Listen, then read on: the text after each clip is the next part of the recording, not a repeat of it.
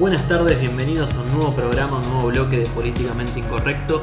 Acá me acompaña el embajador de Constitución, Mariano Medina. Muy buenas tardes. Hola, buenas tardes, Fito, ¿cómo estás? Qué buen título ser el embajador de un barrio tan alegre como Constitución. Y tan paradigmático en Buenos Aires con esa opulencia que tiene característica del barrio.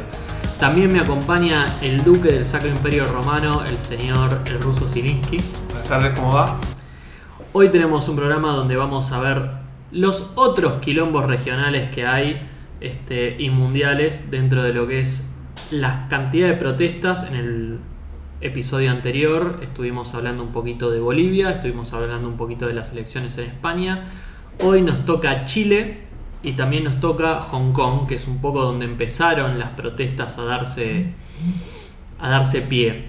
Chile nos trae un paradigma bastante nuevo porque arranca con un aumento de 30 pesos que en pesos chilenos es como 10 centavos de dólar a lo que es el sistema de metro de Santiago y eso deriva una serie de protestas y ahora van a cambiar la constitución. O sea, Fue, pasó, sin, puente, claro. Escaló rápido eso, tomó temperatura bastante vertiginosamente. Así que bueno, ¿cómo, ¿cómo salir de esas protestas? Hablan del tema, de la desigualdad, de que... Pero convengamos que vos podés resolver un montón de temas de desigualdad sin cambiar la constitución. Este, o sea que acá venía otra, otra cosa detrás. Y obviamente el cambio que sugiere la oposición de Chile con el tema de la reforma constitucional es agregar como lo que se conocen como los nuevos derechos y garantías, esta segunda generación de derechos, donde son todos los derechos sociales, que obviamente no priman en la constitución de, de Chile, que tiene un dato paradigmático, o sea, fue la constitución que de alguna manera avaló la dictadura, o sea, fue la, la constitución que dio el sistema pinochetista y que de alguna manera desde los 90 hasta ahora fue la que encaminó el rumbo económico y político de Chile. Sí. Así que bueno. De hecho ha tenido reformas en su momento, no es una constitución que se mantuvo intacta y sin debates. Pero bueno, de ahí a, de 30 pesos chilenos vamos a una, una reforma con- constitucional. Y también tenemos el tema de Hong Kong, donde bueno, Hong Kong desde que fue de vuelta por los ingleses a China ha tenido una serie de tumultos y protestas porque obviamente la gente de Hong Kong se dio cuenta que no está bueno vivir en un sistema socialista, más cuando vivís en uno de los centros comerciales más importantes del mundo. Sí, el caso de Hong Kong es un caso muy particular y diría hasta excepcional. Es un territorio que, bueno, en su momento en el siglo XIX, China, después de un par de guerras, lo termina conquistando, lo que se llama la Guerra del Opio, y termina bajo un control británico con un acuerdo de 100 años, de fines del siglo XIX, o sea, 1897, hasta 1997 quedaría bajo tutela, digamos, de, Como una concesión. Sí, fue parte de las concesiones que ganó fue con Hong Kong, pero había un mayor control. Consiguieron otros puertos y demás. Y mientras Para, para, para. Vos me estás diciendo que Gran Bretaña pudo devolver Hong Kong, pero no pudo devolver Malvinas.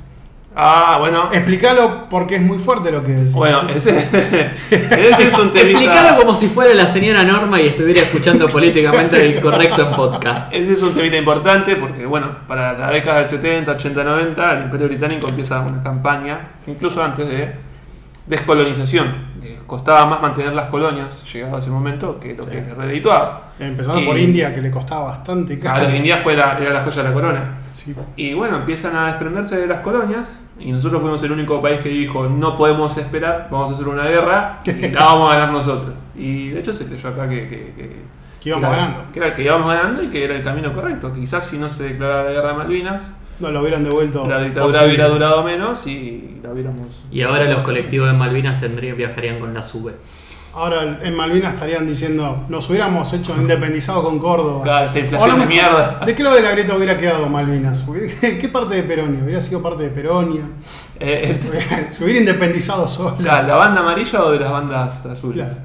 No, y bueno, Hong Kong lo que tiene es que cuando pasa a manos chinas se acepta un, un sistema de dos, un país, dos sistemas. Se mantiene el régimen capitalista, pero con un control político fuerte desde China. que es un tema bastante complejo, pero básicamente tiene un control fuerte desde el gobierno de, de lo que se dice de Pekín.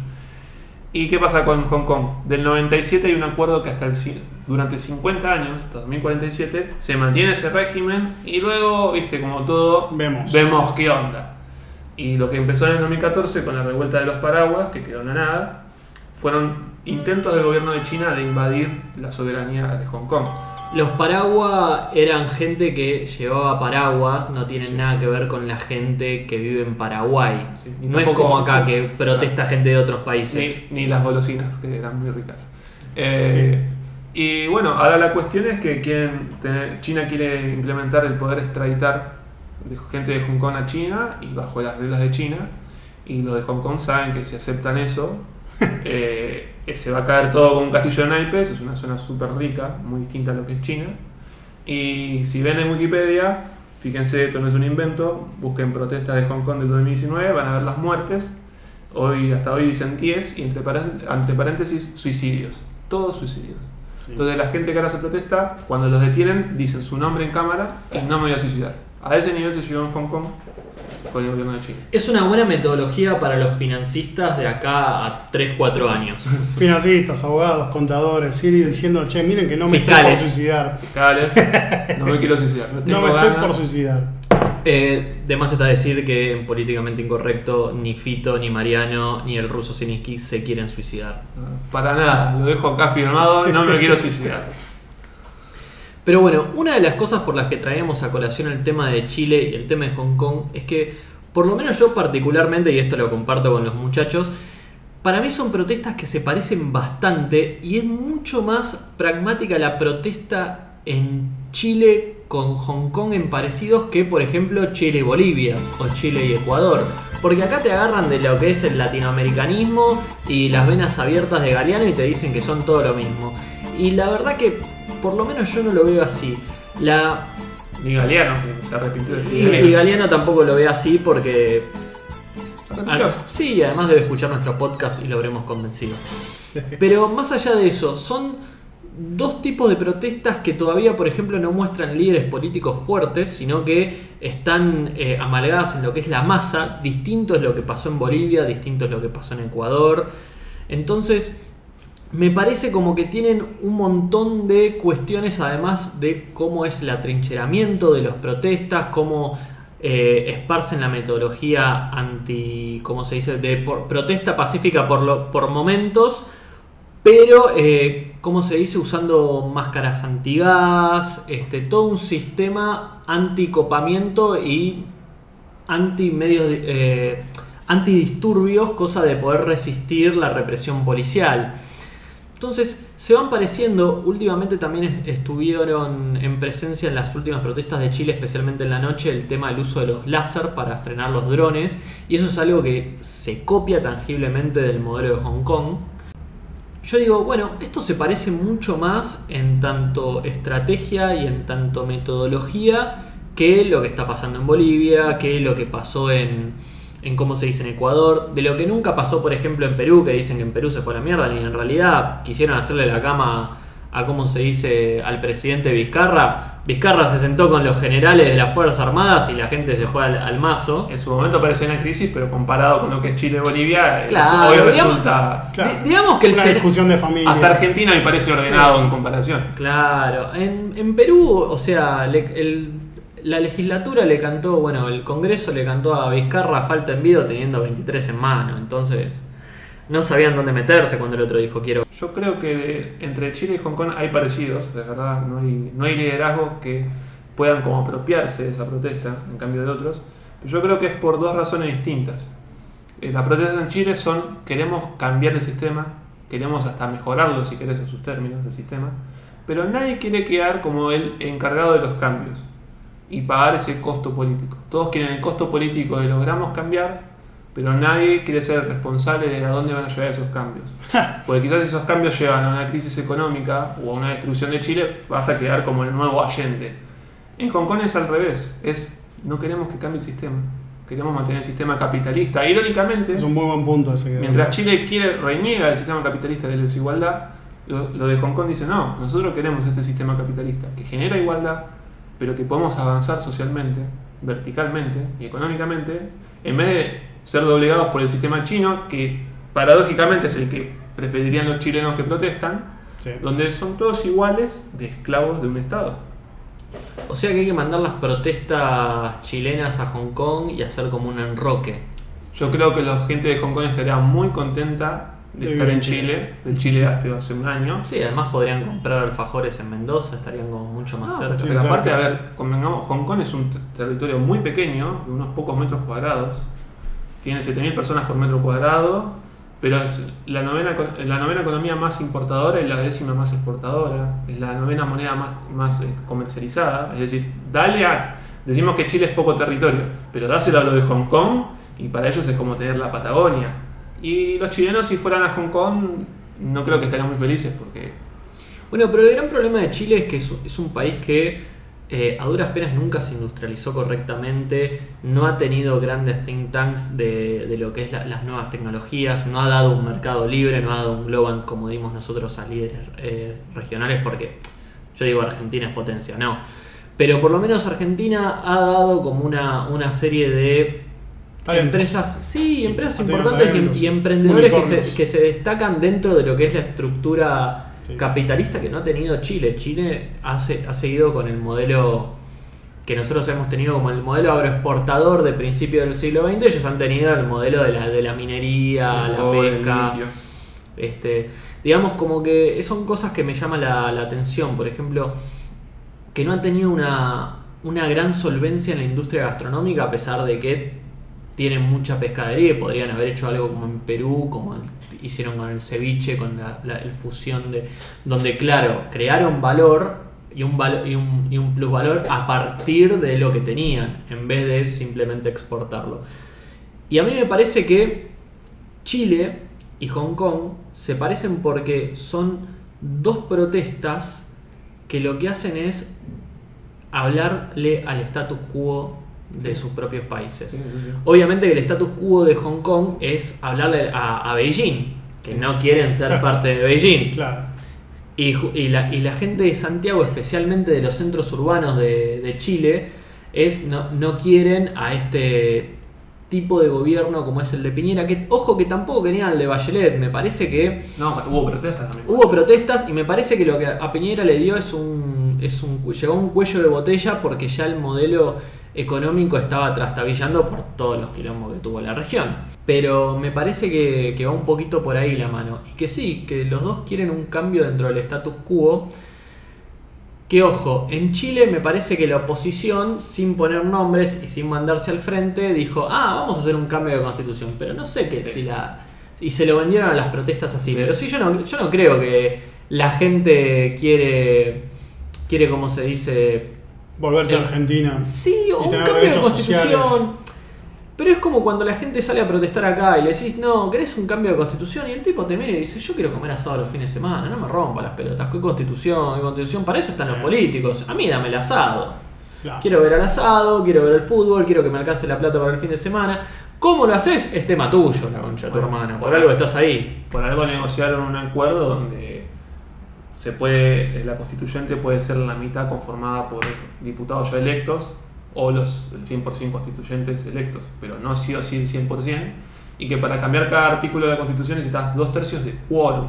Es decir, no es que necesariamente se vaya a modificar la constitución y quizás ni siquiera partes, quizás haya algún artículo por ahí, que por eso la, la izquierda protestó, porque ellos querían un- otro modelo más, más, más proclive a que haya un cambio. Convengamos que Piñera con lo que hizo esto es ganó, ganó tiempo. Sí.